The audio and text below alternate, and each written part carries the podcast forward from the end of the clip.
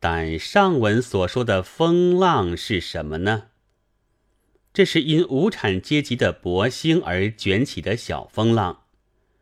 先前的有些所谓文艺家，本未尝没有半意识的或无意识的觉得自身的溃败，于是就自欺欺人的用种种美名来掩饰，曰高义，曰放达。用新式话来说，就是颓废。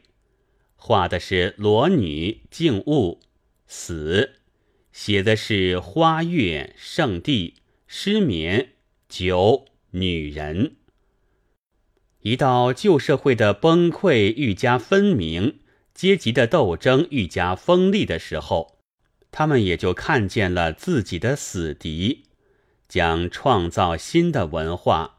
一扫旧来的污秽的无产阶级，并且觉到了自己就是这污秽，将与在上的统治者同其运命，于是就必然飘及于为帝国主义所宰制的民族中的顺民所竖起的民族主义文学的旗帜之下，来和主人一同做一回最后的挣扎了。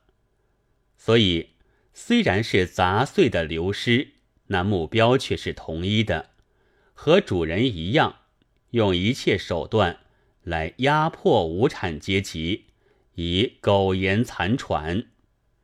不过，究竟是杂碎，而且多带着先前剩下的皮毛，所以自从发出宣言以来，看不见一点鲜明的作品。宣言是一小群杂碎胡乱凑成的杂碎，不足为惧的。但在《前锋月刊》第五号上，却给了我们一篇明白的作品。据编辑者说，这是参加讨伐严逢军事的实际描写。描写军事的小说并不足奇，奇特的是，这位青年军人的作者所自述的。在战场上的心绪，这是民族主义文学家的自画像，极有郑重引用的价值的。每天晚上站在那闪烁的群星之下，手里执着马枪，耳中听着虫鸣，四周飞动着无数的蚊子，哪样都使人想到法国客军在非洲沙漠里。与阿拉伯人争斗流血的生活。黄镇霞陇海线上，原来中国军阀的混战，从青年军人、从民主主义文学者看来，是并非区同国人民互相残杀，却是外国人在打别夷外国人，两个国度、两个民族在战地上，一到夜里。自己就飘飘然觉得皮色变白，鼻梁加高，成为拉丁民族的战士，站在野蛮的非洲了。那就无怪乎看得周围的老百姓都是敌人，要一个一个的打死。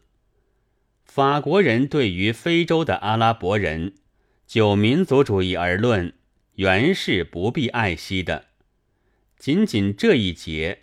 大一点，则说明了中国军阀为什么做了帝国主义的爪牙，来毒害屠杀中国的人民。那是因为他们自己以为是法国的客军的缘故。小一点，就说明中国的民族主义文学家根本上只同外国主子休戚相关。为什么倒称民主主义，来蒙混读者？那是因为他们自己觉得有时好像拉丁民族、条顿民族了的缘故。